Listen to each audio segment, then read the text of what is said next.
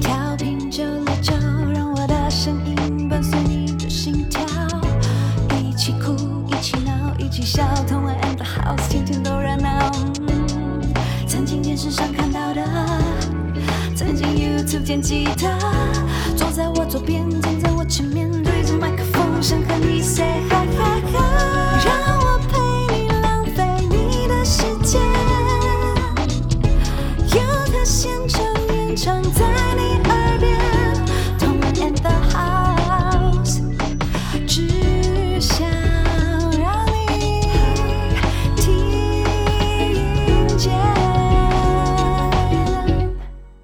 轻松电台 FM 九六点九，天空的维拉米 C，这里是同恩的 House，我是主持人童恩，我是青花风。OK，那最近呢，在 Netflix 的影集《璀璨帝国》正在热播中，大家有 follow 吗？对对对，其实他现在在排行榜上也算榜上有名了。是，然后我觉得对我们台湾的观众来说，最惊喜 and 惊吓的，应该莫过于就是最后一集，我们大嘴巴的成员怀秋竟然出现了。太 surprise，就想说，哎、怎么一回事？原来你是有钱人吗？不是你看到他的时候，你有没有觉得，哎、这谁好眼熟？对，就是现在好眼熟。然后这是某个演员吗？对对对对，去磨合一下，想说我的记忆里头有没有这个人的长相，嗯或者这个人的这个表演什么对对。对，然后就是慢慢磨合，然后就发现，嗯，他有出现在嗯 MV 当中，所以他是谁？然后还发现啊是怀秋，哎，对，而且大家都想说，哎、你原来是有钱人哦，因为这个节目就是崇尚拜金。超级物拜质金超级物质，就是超级政治不正确，我不知道为什么播出来给大家看。然后大家还 喜欢，对啊，难道我们现在已经进化了？我们不仇富了吗？呃，没有，是，是不是差距太大？你没什么好愁了，你只剩下羡慕，因为差距太大了。对对对对对，就我们的生活就是这么的糟糕，那看一下人家幸福的、快乐的日子，然后希望下一辈子活得更好。哦，还有一个，我觉得《璀璨帝国》大家会那么喜欢，就是你会发现有钱人也不一定那么快乐。哦，对，它里面也是每一个富太太们都有自己的烦恼，就是家庭的烦恼，然后或者是什么觉得比不过人家的烦恼，你都会觉得你已经那么有钱了，你还是觉得比不过人家，我们就 Hello，哎、我我觉得是哪里的蚂蚁吗？他们的烦恼对我来讲都有点，你知道，太远了，超级遥远，这难怪，就是因为距离太遥远，所以我们可以抱着就是看戏。真的是娱乐看的心戏，情。对，因为如果就是你就生活在这个生活圈，或者是你周遭的人这么有钱，然后就是你又认识，然后这钱又不是你的，搞不好这心里就会很纠结了可。他朋友们就不喜欢看这出吧？他说：“哎，这边转受不了。”对，我会大概我会，如果我有这样的朋友，可能也会默默远离他，真的因为消费观念应该都会差很远呐、就跟情感关系也是啊，你的朋友都在死会的时候，你一个人在单身，你就会想要远离这些人。对，然后成立一个去死去死团，对对对对，但是 刚好还没有朋友，也没得成立，真的真的，OK 的 OK 的，直接去死。好惨啊！你不用叫人家去死，自己去好了。其实我在讲我自己啦。哎呀，OK，那这个讲到怀秋呢，其实，在二零一六年大嘴巴解散之后，那怀秋他就转往幕后了。对他其实转往幕后以及戏剧圈 Yeah, yeah, 然后有出演我们台剧《必娶女人》，嗯嗯嗯就是柯佳嬿封后的那一出剧。嗯然后遗憾拼图，可能大家对这出剧比较没有认识，因为嗯台剧到后期就比较薄弱一点点，在偶像剧的呈现上。对对对对那。他都是担任第二男主角。哦，那二零二零他也完成了他自己小时候的梦想，开了一家面包店，叫做平常心 （Take it easy），尝试那个品尝的尝。对对对对，然后在国父纪念馆那边，哦就是希望大家在大城市里头努力打拼之余，也要记得保持初衷哦。嗯然后在日常生活中可以找到各种方式让自己快乐，像是喝个咖啡啊、吃个面包啊什么的。对对对对对，我觉得也是啦，因为有的时候现在也蛮多女生就是很很会计算说，呃，今天到底吃了多少卡路里啊？哦真的然后每吃一口，然后就觉得很很有罪恶感呐、什么。但我觉得偶尔你还是可以放松一下啦，就节食的减肥其实不是那么健康，真的对对对，还是要靠运动。然后适时地找到一个让自己快乐的方式，我觉得淀粉是真的会让人很快乐。而且淀粉很重要哎，你完全不吃淀粉，你会变笨哎。你知道吗？这我不知道哎、哎、这是科学研究，是真的，就是淀粉会转化成某一种糖类，然后是来就是 energize 你的脑部的活动的，然后给它充电，就是让它有能量可以活动。所以你没有淀粉的话，你脑部就不动了。难怪有些肌肉猛男看起来跟智障没两样。哎，谁谁谁在谁？攻击谁啦？OK，那这个怀秋开的这一家面包店，平常心 Take Easy，其实是自己去了解这些从店内装潢，一直到呃做面包的机器，然后甚至他自己还学习手做面包。对，所以是个非常年轻、帅气又有为的老板。开店当天也有很多艺人朋友到场支持，恭喜他找到自己想做的事情，这样子。嗯，真的很不错哎。说真的，艺人就是感觉有点像运动员哦，就是好像精华实习就是那几年。那当然，每个人都想做一个艺坛里面的常青树啦，但有的时候你知道，际人生际遇不同，所以其实很多艺人也是都会呃一边红，然后一边思考自己的退路。我觉得有些人真的很成功，像鸭子，对或者是像是什么。以前的那些通告艺人，他们哎后期开始转做网络的行销，或是做那种就是呃卖东西的，对然后都卖的很好哎、因为他有基本的号召力嘛，不是他有粉丝啊什么的。当然，艺人开店也是，呃，我们之前也有做过一集有关于艺人开店有一些人其实也是就是好高骛远啦。也有就是呃，艺人其实本身很忙，他没有办法持续去盯这个店。但这是怀秋真的这一次他开这个面包店真的是亲力亲为耶。大家去给他支持一下捧场一下。这样怀秋其实本身到了现在三十八岁还是一样帅，嗯很值得去给他看一下，嗯是帅老板。嗯，毕竟他都可以上璀璨帝国。真 的真的，但他不是有钱哦因。为里面都是小鲜肉啊，就是没钱没有那么有钱的，就是以小小鲜肉鲜肉的代表这样，所以大家也可以去关注一下。OK，那我们今天主题呢就是二零二一那些人去哪里了？那我们一起要来盘点一下我们的青春回忆。算是阿峰比较多啦，对啊。因为这些人可能都是在两千零一零年那时候比较红，对对对所以算是是我国中时期的青春回忆。嗯。那就是请同仁来跟我们分享一下，就是跟这些人的一些相遇什么的，毕竟你们在同个时期。就并我并是没朋友，我跟你说，这个节目要上的不真的不只是阿峰，对，要上的还有童恩，我们两个就是很丧气的主持人，没错，所以我们才会这么合拍真啊。的，他还要来参加我的葬礼啦，OK，我我不会在你的墓碑上面跳舞，我可以在你墓碑上面唱歌。可以哦，可以哦，可以哦。OK，好，那我们今天就要先来听这个大嘴巴早期出道时候的作品。好了，来自大嘴巴的《永远在身边》。刚刚我们听到的是来自大嘴巴的《永远在身边》。对，大嘴巴其实是两千零七年出道是的。那我们刚刚听到他是刚刚是 cover，、但嗯基本上他红的都是那种电子音乐、嘻哈为主的，然后有一点俏皮感的歌曲。对。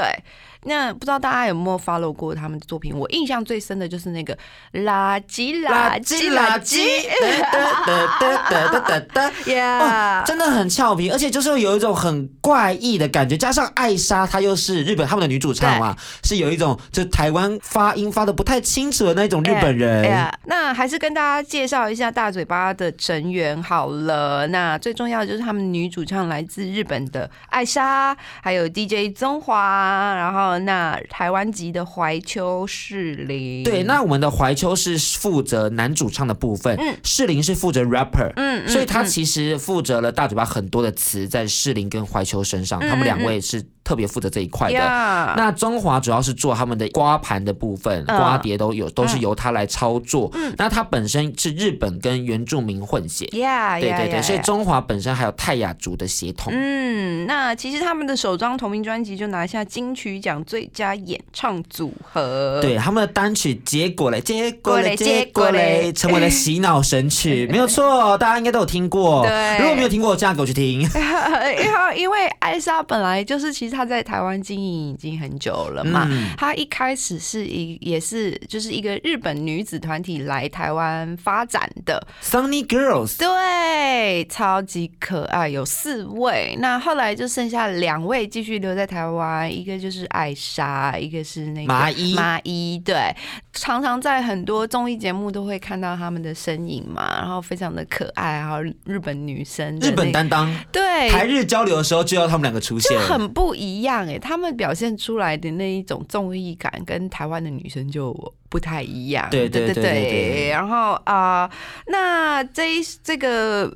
大嘴巴啊，真的是因为艾莎，我觉得增添了很多独特的色彩，而且突然很 stand out，就对对很跳出来，对。就是新闻在下标的时候就会先下艾莎嘛，对。但加上他们后面三个男生的颜值跟才华也都非常的高，因为我觉得光听音乐，就是艾莎的有一点那个日本腔的中文，就会让大家就是啊辨识度很高。对对对对对，在那时候其实台湾的音乐产业是非常丰富的，嗯。然后有非常多人都有作品，都有代表作。对。那大嘴巴就透过艾莎的声音，就是快速被大家认识。对，然后呃，从结果嘞，一直到就是国王皇后，然后一直到我们刚刚唱的垃圾，然后都非常的红。，对 KTV 一定要点这些歌曲，真的超洗脑的耶！我很可怕、欸。我我觉得你可以做出就是这种洗脑歌曲，是真的很厉害的。对因为就是又又简单，然后让人家很快能够学得起来，然后歌又不是那么难听，就是 就是好听的啦，就就是好听，不是那么难听，简称就是好听。对只是你知道，我们就是有时候会嫉妒别人，就是 OK，不是那么好听啦，但是我们懂好听。OK，那他们凭借了第三张专辑《One Two Three》，那他甚至还打败了 S.H.E 耶。当然，这个东西是有一点点争议跟风波的、就是因为中华本身可能心直口快，黄子佼问他说：“啊，你们怎么定位 S.H.E？” 嗯然后中华就说：“音乐上的话，我们不把它放在眼里啊。不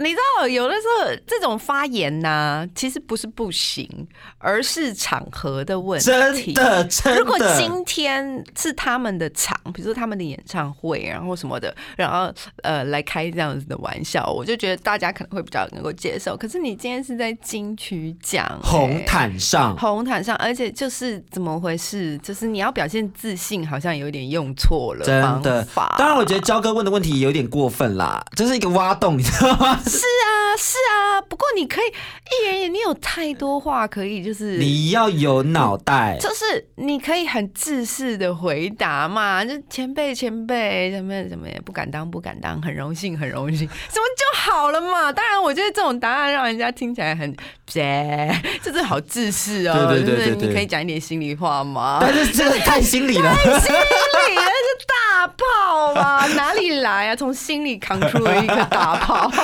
他们后来我在自己的节目上跟 S.H.E 道歉，因为那时候田馥甄去上他们的通告，因为田馥甄那时候要单飞了，嗯所以他们上通告的时候就说：“我真的很不好意思。就是想想做效果，然后结果太 over，完全可以理解啦。而且评审还喜欢就在那边煽风点火，因为嗯评审给他们的评语是大嘴巴的未来发展性超过 S.H.E。不过也是啊，因为当时 S.H.E 各自都要单飞了啊。你说不是论那个艺人本身，就光论这个团体嘛，对不对？那因为就是肉眼可见，S.H.E 接下来会有的东西，就是以这个团会比较少，会少很多，而且顶多感觉是那种十年、二十年 reunion 这一种的，所以真的是说，我觉得。评审就是你客观的来说，不是针对艺人本身，客观的来说是这样，没错。对对，那其实大嘴巴也非常可惜，是因为经纪约关系就解散了。我真的很很不能理解这件事、因为他们他们当时真的很红哎、哪里都是他们的歌，然后就突然有一天就嗯解散了，对。大家都会很惊吓，想说怎么会解散？对然后好多人都会想说，是不是因为适龄跟他们不好？嗯，因为其实他们有很多的场合，就是中华，然后怀秋、艾莎都会见面，但是适龄就是不在。嗯嗯，然后大家想说啊，是不是适龄是不是就是没有想跟我们再继续了？嗯所以就是因此就有很多不和的谣言啊嗯什么的。嗯但是他们也有澄清，就也有见面，然后甚至还有在电影首映会的时候，就是开适龄玩笑，因为适龄也有在现场。嗯。所以他们其实就是有尽量的去营造出大家其实都是好朋友关系，但我觉得可能并不是因为就是四零跟他不好，而是四零不想再做音乐了，因为后面就呈现出来四零其实都是往戏剧圈发展，然后没有任何的音乐作品。哦，我觉得可能是因为这个关系，所以大嘴巴才就是经纪约没有继续续约下去，哦。然后世林也很快就找到新的经纪约了。哦，我觉得中间也是有很多的不为外人知啦，我自己也不知道到底是什么样，但是我只知道就是当时就是太突然了吧，因为他们感觉也不像说哦发完了专辑隔很久，然后大家一直没有东西出来，然后就想说那不如先去做别的，然后这样子解散，也不是啊，当时真的就是他们是最后在跟蓝心湄蓝教主的那首合作作品结束后解散呢，对。还是蓝教主哎，就明明还有东西耶，就没有继续，好吧？好可惜哦对，OK，那我们还是简单来跟大家介绍一下他们解散之后团员都去干嘛了。那怀秋我们刚刚上段就有介绍过了，我们就直接讲艾莎好了。嗯，解散以后，就是艾莎二零一七年就幸福的跟小她五岁的模特儿结婚了，叫周洛夫。嗯，这红线是怀秋帮他们牵起来的，结果三年后，嗯艾莎就抓到老公偷吃。哎、然后光艾莎就光速跟渣男签字离婚了。对对，当然她有点难过，可是我觉得她嗯的调试心情是蛮快的，然后持续的把自己的重心放在工作上。嗯，我觉得还是吧，其实就是感觉好像可可爱爱的，可是其实艾莎的事业心挺强的。我觉得你可以感觉到，从她来台湾发展这样这么辛苦，然后呃，包括在不是还不是很红，没有什么知名度，然后就在综艺节目里面一直很努力的，不能说衬托别人啦，但是也是很努力在综艺节目里面表现自己，然后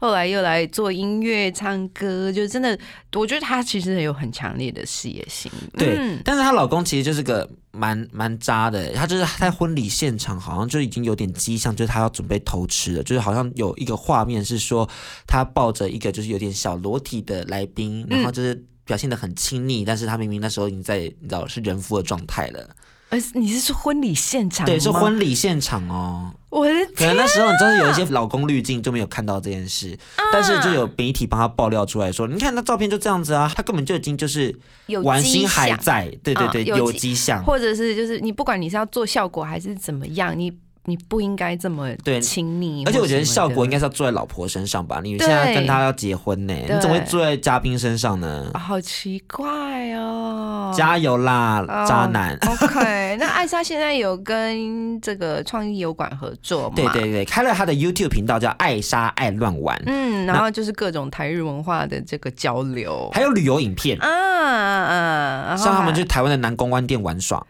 哦，真的吗？对，台湾的南关关南店公关店南很难发音，对不对？南公关店，就是哦，我对于台湾的南公关店比较不不熟，在林森北路那边。呀。呀呀呀呀，我知道，但是就是感觉上你你听到南公关，就是你就会自动联想到是日本的南公关文化嘛，像那个现在最近很红的那个罗罗兰。兰，但其实他们两个性质是有点相像的，因为那段那条路主要还是日本那个时期开的嘛，嗯，所以就是日本的南公关文化有移植到台湾来。哦，所以基本上就是喝酒聊天，但是那些男公关其实老实说，这种特展行业的人，嗯，他们可能没有那么擅长会聊天，所以他们就是靠颜值。最近这种行业又比较少人去投入，嗯。所以使得他们的品质就有点参差不齐。哦，真的啊，对。比较少人投入哦，是嗯啊，因为其实可以赚更多啊，有哪些真的哪里赚钱都好难哦。对啊，你干脆去拍 A 片赚的比较多，拍啊 G 片、拍 OnlyFans 赚更多，嗯。干嘛去做这个？然后嗯还还要喝喝成这样，喝成那样，嗯。然后现在客人也没有那么多了，嗯然后都大家都觉得说那东西就比较 local，就是没有那么 modern 的感觉。啊，是这也是辛苦，也是辛苦。对对对对对好好好，那接下来是中华，那中华其实他原本在大嘴巴里面就担任 DJ，然后现在依然以 DJ 的身份活跃。那去年九月还有参加这个阿泰亚泰雅音乐节。里面有七十名也是泰雅族的表演工作者，嗯都有嗯一起回到家乡进行表演，嗯所以我觉得是一个很棒的一个回馈乡里的感觉。嗯，我觉得很棒啊！有这么多，就是其实，在演艺圈有很多泰雅族的艺人，真。的，对，像徐若瑄，嗯哼，还有温岚对，温岚、啊，还有那个吕强，嗯，很多很多很多，对对对对对。好，那我必须要说了，就是泰雅族的女生就是比较漂亮 啊，嘿嘿，讨厌。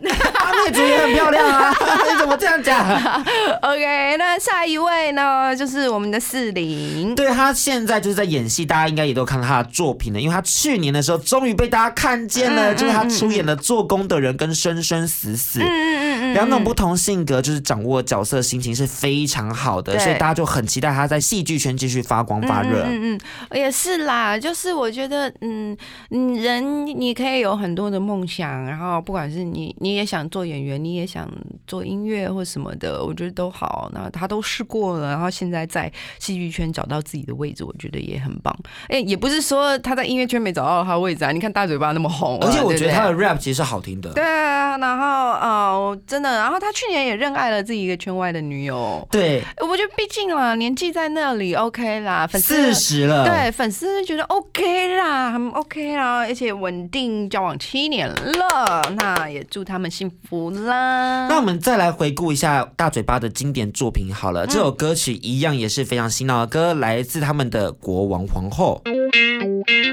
欢迎回来，同恩的 House，我是同恩，我是季华峰。OK，那我们接下来要介绍的是在二零一零年席卷全台湾的一个团体 Dance Floor。这个团体很有趣，他们其实初登场是在二零零八年，嗯他们一开始是参加一个舞蹈选秀节目，叫做《武林大道》。嗯嗯嗯嗯，然后后来他们就被艾贝克斯签下来，然后斥资百万来推出专辑跟 MV 哦。真的哦。对，是一个非常贵的团体。哦，哦他们还找来安室奈美惠的前夫，就是那个很有名的日本的知名的 dancer Sam Yeah，来帮他们排舞编舞。对，因为他们本来就是舞蹈出身的，就是他们八个都是舞蹈老师。嗯，然后他们又要做歌曲，所以就是想说舞蹈先做好，那歌曲就是朗朗上口就好。嗯没想到这歌曲真的是朗朗上口到大家都认识。嗯他们的主打歌是 Come On Come On，就有很多人喜欢。然后还有轻快抒情歌曲是迷人的微笑跟恋爱小动作你要。不要唱一下？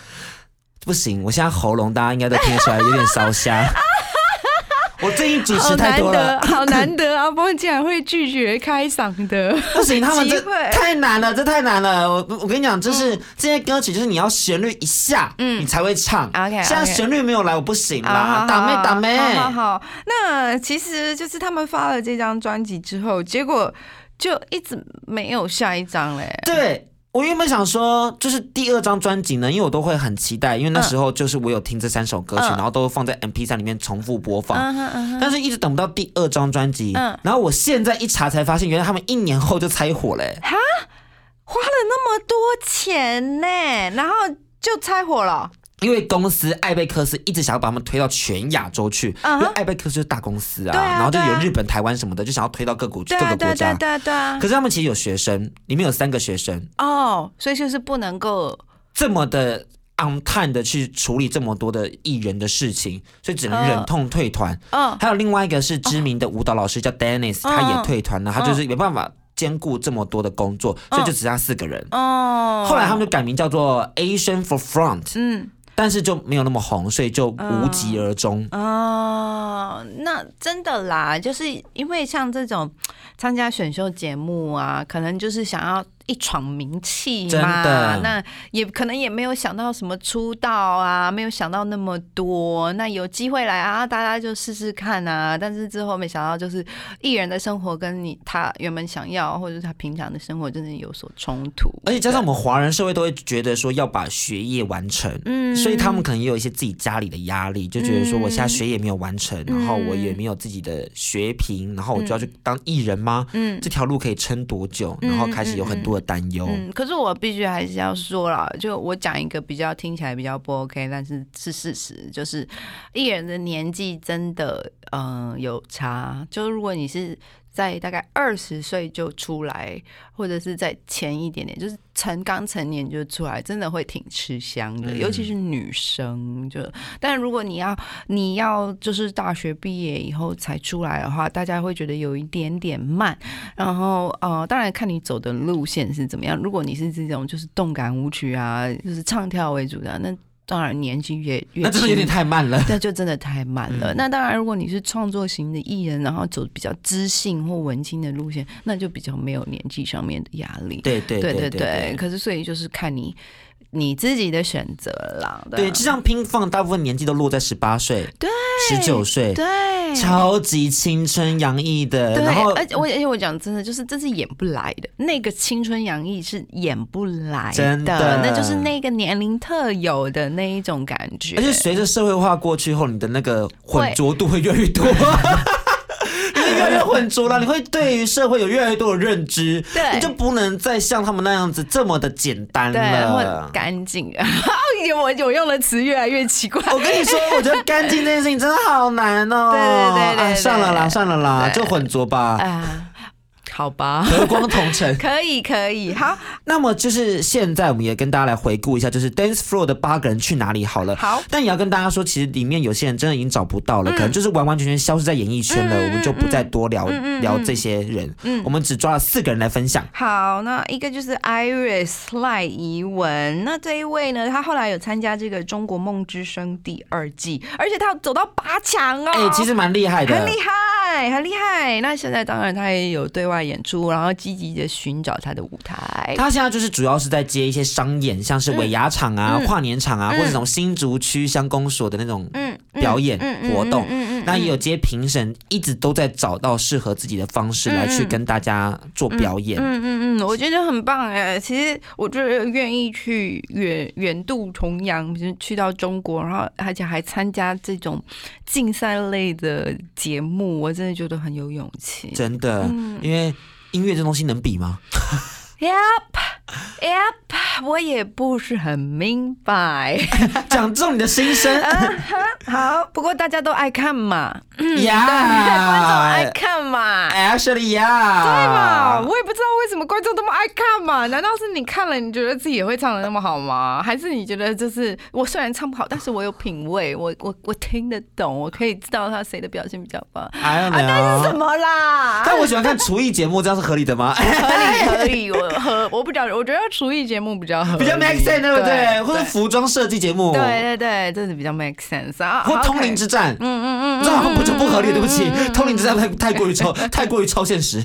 OK，还有这个丁丁 and Sam，他们其实就是当年率先提出要解约的团员们，因为他们其实就是学生。嗯那结束学业后，原本他们两位有想要去再找公司去发片，但没有人要签他们了。啊，就时间已经过时间已经过了那个时间点对。啊，他们后来就成立了舞蹈工作室 Dears Performance，、嗯。那正式成为了职业舞蹈老师。，Yeah，那他们后来也以就是这个 DS 为名，然后参加这个双人舞蹈比赛，然后后来还上了康熙，然后听说上了康熙之后，学生就变多了。对，而且价码应该也可以提高。对，我跟你讲，我跟你，讲，我觉得当时应该很多人去参加武林大道都是这个。Idea 就是抱持只是这个想法，就是闯出一点名气，啊，我学生可能会变多，然后我我就是课程的价位也可以提高，真的没有想到突然就有一张合约啪打到你脸上这样子，而且艾贝克赛铺两年哦，他们从二零零八铺到二零二零二零一零哎，哦，真的很厉害耶！阿贝克斯真的好有钱。真的真的。OK，那当然那个但是艾贝克斯给很少钱呢，你说给艺人吗？因为他们说他们就是第一。第一年 Sam 就有说，当年他们签约的时候，艾贝克斯一个月只给他们一万五，What？一万五怎么在台北生活？你说到处去到处去表演，然后还给他们只有一万五吗？就签约的时候，啊、那真的没有办法吧？我觉得就是在这件事情上也不让他们出去打工什么之类的，肯定不行的啊，都是要当艺人的。可是这是都要，我觉得一次也有可能，因为他一次八个人。那如果八个人都一每个人都一万五，那也挺多的。对对对对对。然后可是。我觉得做团体就是这样子，团体就是要花钱，就跟你做唱跳歌手一样，他就是要砸钱。因为唱跳歌手是，嗯、像我这种歌手啦，比如说我们接了什么场啊，我什么人都不用带，我就带我的卡啦，带了个 CD，然后就我我就去，我就做完一场表演了、嗯 r i g 嗯 h t 可是如果你是唱跳歌手的话，你去做个表演，你你要至少带两个 dancer 啊。然后，所以就两个 dancer 有两个 dancer 的价钱。那如果你要过夜的话，又有另外一笔钱，然后又要坐车，然后什么什么反正人越多越贵。对，所以就是有嗯，为什么我觉得台湾的唱跳好像一直很难做的原因，就是因为真的要太花钱了。我其实很担心拼放啊，他们九个人呢、比 dance floor 还要多人呢、嗯九个人，然后现在又都追求一些高质感的东西，你要对啊。妆发，啊你要服装，都要花它都好钱贵，好贵，好贵哦。对，而且呃，你看呢、就算他们比如说做了一个厂，然后有了个酬劳，跟经纪公司、跟唱片公司分完了以后，还要再分九分。我就就是哇，那就是如果你真的很红很红，赚很多，你可能就不会有这个困扰，但或者是你有可能就是很辛苦，但是其实也没赚到多少呀。没关系啦，祝福他们。嗯，还有一位，最后我们介绍还有一位，就是这个 Takeshi 喜赖健。对他现在就是专职担任 AKB 或者是海外 AKB 的舞蹈老师。呀我觉得其实这样蛮好的，因为毕竟大家都有专业，他们专业就是。跳 dance 跳舞嘛，他们就是专业的 dancer，所以就是，呃，就算没有出道，但是他们还是有就是赖以为生的一个工具，所以就真的很好。而且现在这位 Takashi 老师啊，就现在也是超多作品的。对啊，还是 AKB 的耶，对啊，，OK，那就很值得认识一下那。我们来回味一下这个 Dance Floor 的一首歌好了，《迷人的危险》。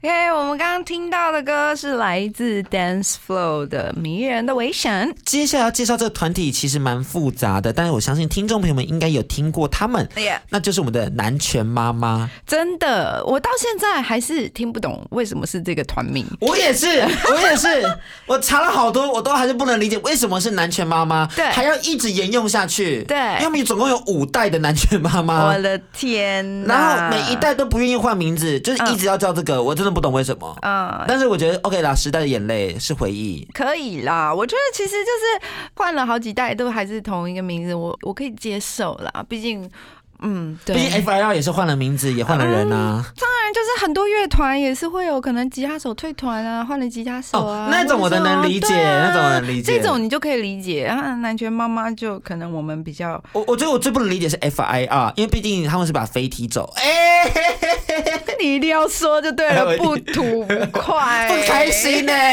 飞的粉丝我大西。呃，Yeah，OK，、那我们还是先跟大家回顾一下第一代的男权妈妈。对对对，他们一开始是四个大男生，由巨炮、盖瑞、弹头跟宇豪组成的。对，发行了一张《男权妈妈的夏天》后，就有人退团了。然后后来他们就找到找来了这个 Lara 还有张杰来补，他们就已经是第二代了。我怎么回事？就是我一直以为 Lara 就是一开始就有 我。也是，我也是。我跟你说，我真的是听到《南拳妈妈》的第一个印象就是有 Lara 的声音。对，然后又珊瑚海啊，对啊，那个辨识度太高了，啊，而且他那么长得那么可爱，真的混血的可爱，浪漫要死。对啊，好，那所以其实我们两个熟悉的都是二代嘛。对对对对，因为他们第二张专辑也比较红，像二号餐呐、二号餐专辑里面的橘子汽水，嗯。那后面的破晓、牡丹江都有沿袭一些周杰伦的一些风格，像是国乐融合流行音乐，嗯。或者是学校生活，真的是可以说是周董一手带大的团体。真的，那当然，他们的全盛时期也是在第二代的时候啦，对对对。连续三年入围金曲奖最佳演唱组合，但是分别被这个拜金小姐、浩恩佳佳跟大嘴巴打败了 好。惨，好惨！我觉得拜金小姐大家可能比较不熟，对但可以跟大家讲一下，她是陈珊妮所主的。对，那浩恩与佳佳我就不用说了吧，就我就不用说了吧，就是在那里在那里，对对。然后大嘴巴可能跟他们就有一点比较，有点类似，旗鼓相当，对对对对对对对，所以就是我觉得可能也是他们的遗憾吧。但我觉得大嘴巴一直都很厉害，他们拿了两次的金曲最佳演唱组合奖对，他们的实力还是在那里的。对对对对对，所以就是 Well OK，那我们现在跟大家回顾一下，因为接下来好几代，我觉得我们就不用讲太哦，我们后面会讲三四代。对对对，我们后面会讲三四代。OK，我们先来讲一下呃，Gary。Gary 那他本名是杨瑞代，那他出道以前是录音师嘛？对他有录制过伍佰跟范晓萱的专辑，嗯然后还是周董御用的录音师，已经合作二十年以上了。Yeah，那有一次周董是意外听见他自己录自己的 demo，然后就怂恿他出片，然后就所以就才有了南拳妈妈。还有他自己后来有出片，嗯嗯嗯嗯嗯，对对对，他有出过一张，二零一四还二零零九，有点忘记了。个人的嘛，个人的，嗯。然后就就也就这样子。嗯，我觉得 OK 啦，就是你有作品想发表，然后就就发表啊，就发表吧对对啊很好啊。当然，而且大家如果对这个名字有熟悉的话，应该会在周杰伦的近期的歌曲《等你下课》嗯他写周杰伦《等你下课》featuring 杨瑞代，啊就是这个人。嗯，OK，好，还有巨炮，那他后来也是转战幕后了，对对对对，他后来是做杰伦的巡回演唱会的音乐总监。呀呀呀！然后再来是张杰，那他单飞之后，除了自己演唱，然后呃也是成为就是 songwriter 嘛就是帮别人写歌、做歌，对对对。那他其实近期就是有一个状况，是他去参加了台湾区 IMBA 自然健美比赛，还拿到第二名。就是想说，哎、原来音乐人也是会练肌肉的耶！哦，这啊，我这你们有的时候你会觉得人真的很奇妙，就是你会以为就是音乐人就是不见天日、昏天暗地的躲在小房间里面写歌、唱歌。没想到他休息期间还能去当肌肉猛男呢。对，就是啊，所以就是我觉得这很棒哦，就是你有兴趣，然后你就做，然后看你能够走多远，然后不用在乎什么年纪啊、年龄啊，或者是你的就是程度怎么样，反正你就是去冲，就是这样子。我就觉得这样蛮棒。那张杰后来在二零一九年就有回归荧光幕，然后发行新歌《缺陷妹》，嗯专心在工作上，因为他那时候把他的交往多年的女朋友嗯脆了，嗯不晓得是什么原因，嗯嗯但就是专心在工作上也很好。也很好啊，而且就是多了一个卖点。肌肉猛男，OK，那 Lara 呢？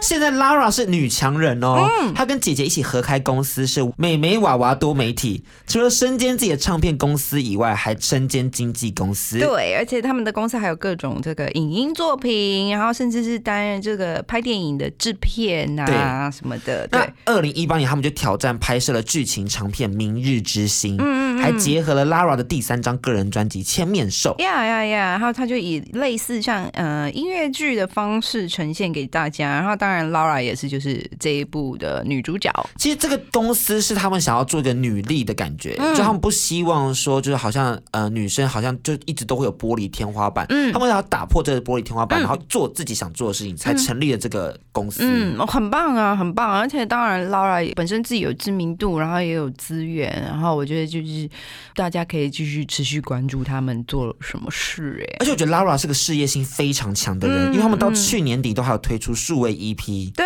然后他们找来了五位 DJ，然后将自己近期的作品改编成电音版，就是有一种 remix 的版本。呀呀呀然呀！后希望也就是尝试各式各样的曲风，然后同时他也经营 podcast，对，对，跟他的朋友就是王若琳、Joanna 还有王大文，然后他们一起共组了一个 a cappella 团。好忙哦，Lara 好忙哦。这个团的团名叫做“尴尬美声”，他们不是那个什么 Bottom Bell，他们是 Embarrass Bell。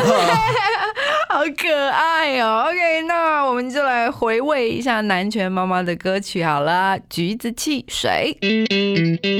欢迎回来，同恩的 House，我是童恩，我是西华峰啊、欢迎大家透过脸书、YouTube、Apple Podcast、Sound On、Spotify、KKBox 搜寻我们的节目。那南拳妈妈第三代呢，就是留下了弹头跟宇豪，我们的 Lara 跟张杰就离开了南拳妈妈了，嗯，发行了一张专辑，就是也不重要，因为后来宇豪也离开了 啊。真的、然后他是离开，然后到了周董的新团体，啊、小周董又在组了个新团体叫小宇宙。OK OK，那同时宇豪也协助周董创立这个品牌秘密音乐 Secret Music，然后负责周董的钢琴音乐电影制作。这个然后我有点看不懂，就是这到底是在做什么？这个电影制作真的很微妙，因为他们二零一七年在中国要开拍一部电影，叫做《靠谱兄弟》。啊啊啊啊！找了啊萧敬腾来演啊，结果传出资金跟剧本有问题，拍了三个月就喊卡。然后老肖因为为了这个剧就推了很多事情嘛，啊就赔了二点一亿这样子。啊，我不知道这个新闻哎、二零一七到二零一八，哇哦，然后记者就问周董说：“你什么时候要复工啊？”嗯。然后周董就啊，尴尬笑一下，希望是过年后啊什么，你知道，就是那个很、呃很不确定的数字，啊就就没了。啊，就再也没有听过任何的嗯对对对，靠谱声音就喵。嗯，不知道是发生了什么事，不过有的时候在中国就什么事也不奇怪。啊，都都是哦，It's true, It's true。不知道，OK，好，那因此呢，南拳妈妈就剩下弹头了。我觉得他真的是在这个团体里面就是最久的人了，对不对？他们原本从周杰伦拉拔变成剩下是弹头在撑，对对，最久了，就是然后所以他也变成了大团长这样子。然后公司在二零一四年举办了寻找男权妈妈接班人的这个活动，选了小鲜肉洪延祥，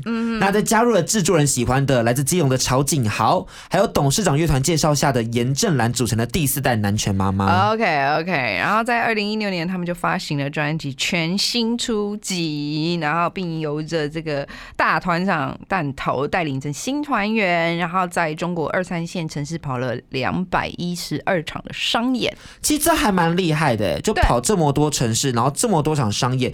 但是弹头压力非常大，是因为根据报道指出，他还要兼顾周董的巡回活动，哇所以他的周董的巡回活动结束后，嗯。搭着长途夜车去跑到各城市去唱南拳妈妈的活动，哦，好拼哦！很拼很拼，因为他就希望说这些，因为都是新团员嘛，嗯。然后知名度还不够，所以他肯定要撑住全场这样子。嗯嗯。结果就是后来肝指数就是高于常人十倍，哦，然后三酸甘油脂就是濒临三千，这个数字超可怕。超可怕的。然后，所以近期他现在正在养身体。对对对对对，我觉得还是啊，身体身体很重要啦。对对对，那真的必须要说，就是在中国这样子一连跑了两百多场小型各种大大小小的商演，真的是一件很。